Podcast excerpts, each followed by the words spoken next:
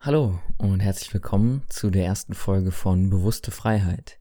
Heute möchte ich das Thema Jacques Derrida und seine Theorie der Dekonstruktion angehen und wir werden lernen, was es denn bedeutet, diese Theorie im Detail zu verstehen und die Erkenntnisse daraus auf unser Verständnis der Welt anzuwenden und was uns das eigentlich bringt.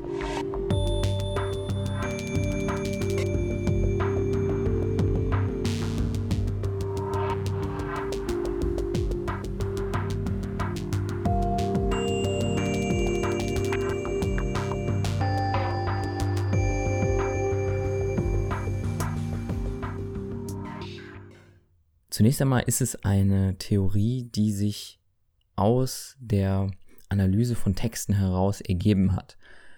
Und dann ist es aber Jacques Derrida auch darum gegangen, deutlich zu machen, dass diese Erkenntnisse, die er zunächst im Bereich des Textverständnisses beschreibt, auch auf die gesamte Realität zu übertragen. Was bedeutet, dass er seine Erkenntnisse ganz klar dem größeren Sinn der Existenz ebenfalls zuordnet. Das bedeutet also, die Dekonstruktion lässt sich nicht nur auf Texte, sondern eben auch auf unser direktes Erfahren, auf unsere jetzige konkrete Erfahrung anwenden. Gut, was zunächst bedeutet Dekonstruktion? Er hat beschrieben, jetzt im Besonderen, auch bei Texten, dass deren Bedeutung sich aus den Unterbedeutungen, aus den einzelnen Bedeutungen der Teile dieses Textes ergibt und dass sich ein Sinnverständnis, ein Sinnzusammenhang von einem Text nur darüber erschließt, dass wir ihn nach und nach erfassen und die einzelnen Bedeutungen sich gegenseitig begründen. Das heißt, nichts an und für sich hat eine Bedeutung, keine Aussage an und für sich besitzt eine für sich genommene und alleinstehende Bedeutung. So ist ein Wort in einem Textzusammenhang immer davon abhängig, was habe ich denn eigentlich vorher gelesen, was ist mir denn vorher von diesem Text klar gemacht worden und dann folgt das nächste Wort und wieder das nächste und ich füge das immer wieder ein in mein bisheriges Textverständnis und so ist das dann mit einem Satz, einer Aussage und jedem weiteren Sinnabschnitt eines Textes. Und Jacques Derrida ist dann so weit gegangen und hat gesagt, dieser Sinnzusammenhang, dieser, diese Rückverfolgbarkeit eines Sinnes lässt sich im Prinzip bis ins Unendliche zurückverfolgen. Bis ins Unendliche bedeutet, es gibt keine wirkliche Grund, zugrunde liegende Basis, die wir als die Realität oder die wahre Aussage eines Textes beschreiben könnten. Jedes Wort setzt sich immer wieder aus dem Sinn von anderen Wörtern zusammen, die dann wiederum auf andere Sinne, auf die Bedeutung anderer Wörter und deren Sinne verweisen und sich das eben so weit zurückverfolgen lässt, bis man das gesamte Spektrum der äh, Sprache und sogar über die Sprache hinaus erfasst hat. So könnten wir die Sprache in diesem Fall als ein Teil der Realität ansehen, den wir dann sehr stark verfeinern, bis wir dann daraus einen Sinnzusammenhang generieren, den wir dann nachher in einem Text verstehen. Und so stützt sich der Sinn und die Aussage eines Textes immer auf das gesamte Gefüge der ganzen Sprache. Und das ist ja erstmal, wenn man das so verstanden hat und wirklich für sich auch nachvollzogen hat, sehr faszinierend, finde ich. Das ist also ein Punkt, den muss man erstmal ähm, ja wirklich verdauen. Das ist nicht so, dass man sagt, ah ja, okay, gut, das äh, ist jetzt zwar was Neues für mich, aber ganz so grundlegend bedeutsam ist es nicht. Nee, wenn man das verstanden hat, dann sieht man hier ganz klar, was für eine Bedeutung diese Erkenntnis hat. Und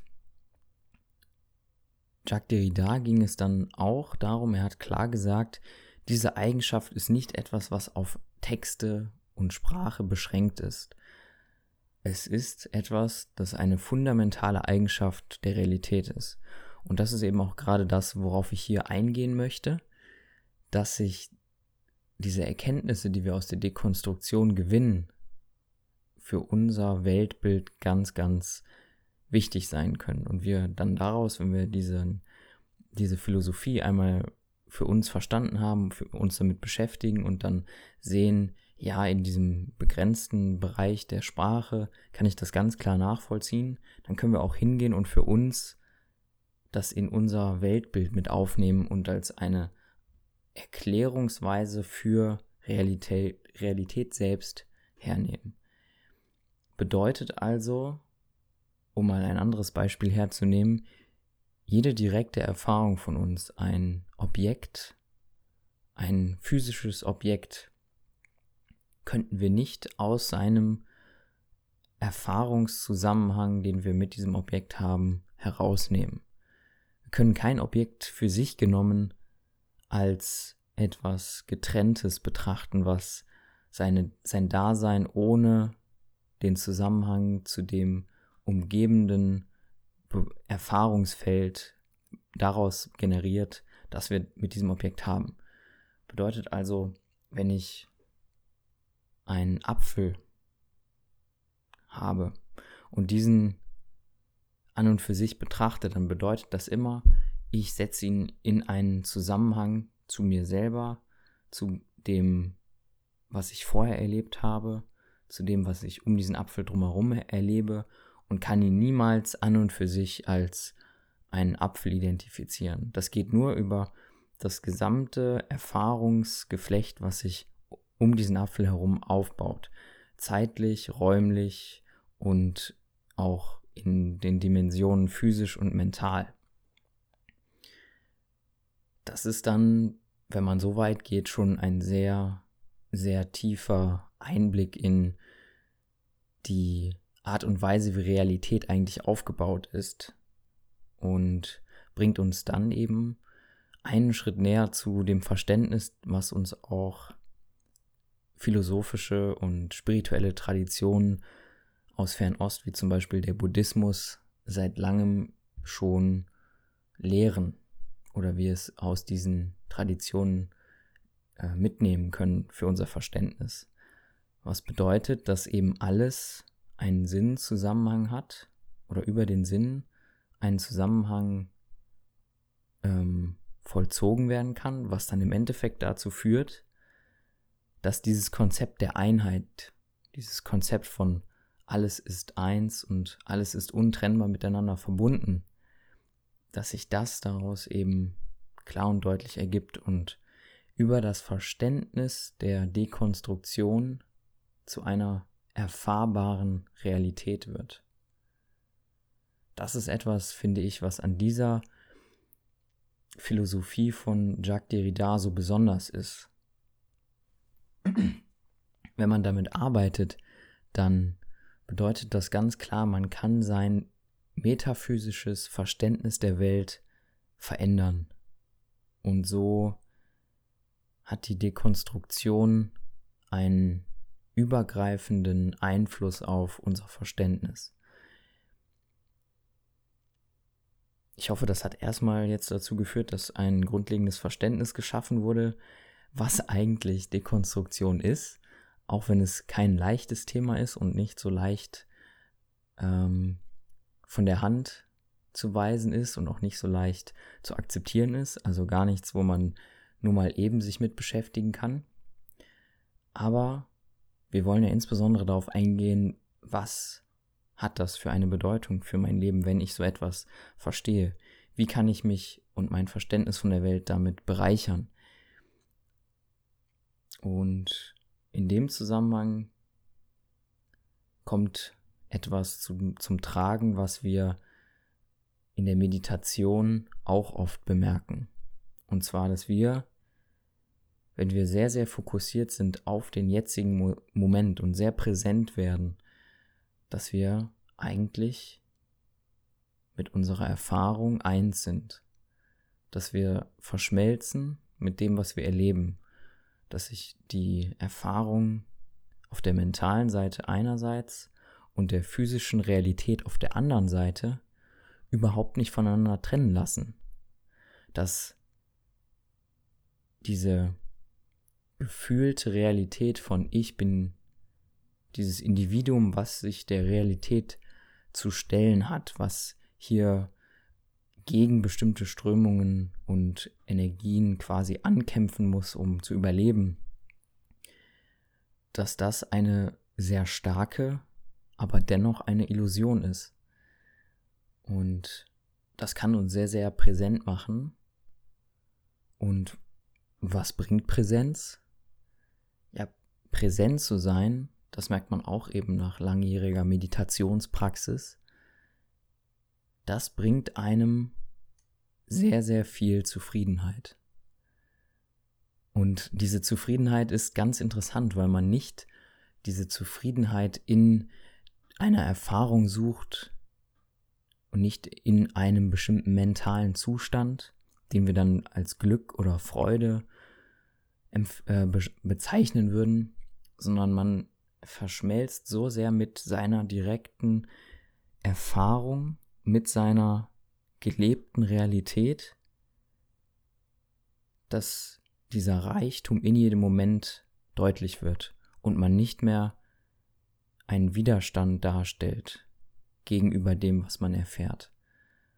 Das bedeutet dann, man kann genauso viel Glück, Freiheit und Wohlempfinden erfahren, während man auch traurig ist, während man an einer schwierigen Aufgabe arbeitet, während man an einem Ort ist, an dem man nicht so gerne ist, oder während man Dinge tun muss, um zu überleben, die man vielleicht lieber nicht tun würde, wenn man in einem normalen Alltagsbewusstsein sich befindet. Aber dann eben über dieses Verständnis der Einheit und der gelebten Realität, dass ich eigentlich nur dieser Widerstand gegen den aktuellen, gegen den momentanen ähm, Punkt des Erfahrens, dass ich dieser Widerstand bin, der dann aufgelöst wird, da fällt dann auf einmal ja so alle alle Resistenz ab und man wird mit allem eigentlich, was man erfährt, vollkommen zufrieden. Und das geht natürlich zu vielen, an vielen Punkten über diese Philosophie von Jacques Derrida hinaus, aber was vielen in unserer westlichen Welt mit einem sehr ähm, materiellen, metaphysischen Grundverständnis hilft an dieser Theorie, ist, diesen Eintrittspunkt darzustellen. Weil wenn man logisch denkt, wenn man sich als rationalen Menschen beschreibt, der sehr viel ähm, Verständnis haben muss, bis er die Dinge akzeptieren kann, dann bedeutet es, die Dekonstruktion wirklich im Detail verstanden zu haben, dass man überhaupt erst an diesen Punkt geführt wird, wo man sehen kann und wo man tief in sich auch die Wahrheit darin verspürt, dass alles eins ist weil das fällt uns ja gar nicht so leicht eigentlich aus dieser westlichen Perspektive heraus, äh, diese Idee zu akzeptieren. Das wird man ja direkt so als, ähm, mm, ja, irgendwie religiöse ähm, Spinnerei abtun, so denken ja vielleicht viele.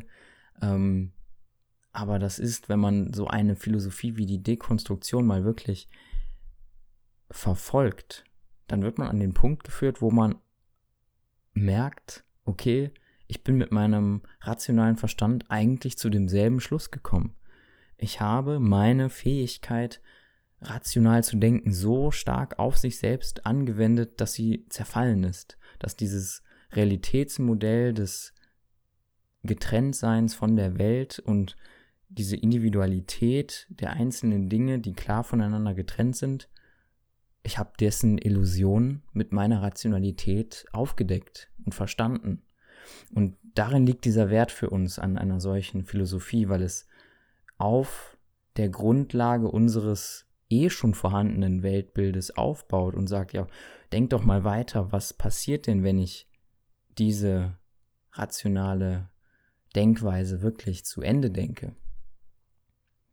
Und die Dekonstruktion macht das. Die sagt, ähm, was, wenn wir nicht nur ein, zwei, drei Abstraktionsebenen nehmen, sondern wirklich konkret und wirklich konsequent weiterdenken, dann sehen wir, dass nichts von irgendetwas anderem getrennt ist. Und es lohnt sich hier ganz eindeutig, aus meiner Sicht jedenfalls, weil ich auch in diesem Weltbild aufgewachsen bin und dieses Weltbild habe und hatte und bestimmt auch noch zu vielen Teilen in mir trage, weil man ja damit aufgewachsen ist, ähm, dass man Jack, Jacques Derrida mal liest und versucht, über denselben Weg, wie auch dieser Mensch zu seiner Erkenntnis gekommen ist, diesen Weg nachzugehen. Und dann eben auch nachher dazustehen und davon überzeugt zu sein. Das ist ganz interessant. Und wenn ich dir damit hier mit diesem Podcast so einen Einstieg da rein geben konnte, dann habe ich quasi schon mein Ziel erfüllt. Und ich hoffe, dir hat das auch Spaß gemacht. Du hattest auch ein paar Erkenntnisse dabei. Und vielleicht, wenn du an Spiritualität interessiert bist, aber bisher noch nicht so richtig dieses ähm, Verlangen danach in dir wecken konntest, dass du gesagt hast, ja, ich ähm, sehe da wirklich Wert hinter, ich sehe da wirklich was, was mich weiterbringen kann und dass ich das ernsthaft verfolgen möchte, dann ist vielleicht die Philosophie von Jacques Derrida mit seiner Theorie der Dekonstruktion ein guter Einstiegspunkt. Und ja, wenn du das mitnimmst aus dieser Folge, dann bin ich sehr zufrieden. Ich hoffe, es hat dir gefallen und ich würde mich auch über Kommentare freuen. Schick mir doch einfach eine Nachricht, wenn du Fragen hast oder ähm, Vorschläge für eine weitere Folge, was wir noch besprechen können. Und damit sage ich einfach mal Danke fürs Zuhören und bis zu der nächsten Folge.